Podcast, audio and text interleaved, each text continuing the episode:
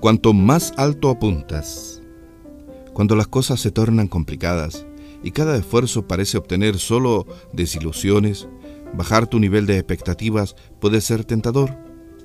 Podría parecer que la respuesta más razonable sería moderar tus metas y ambiciones, pero eso es exactamente lo que no debes hacer, porque expectativas disminuidas lo único que logran son resultados disminuidos.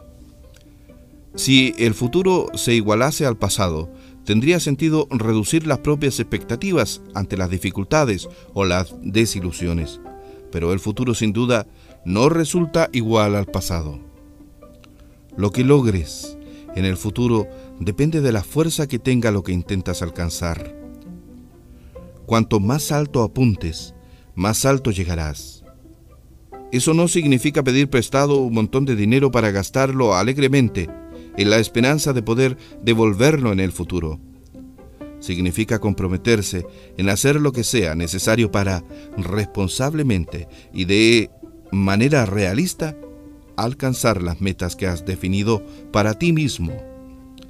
Si estás alcanzando resultados desalentadores, no los tomes como una señal para renunciar a tu sueño. En cambio, considéralo como una oportunidad para hacer que ese sueño se convierta en algo tan absolutamente apremiante que no puedas dejar de alcanzarlo. No te olvides, cuanto más alto apuntas, mejor.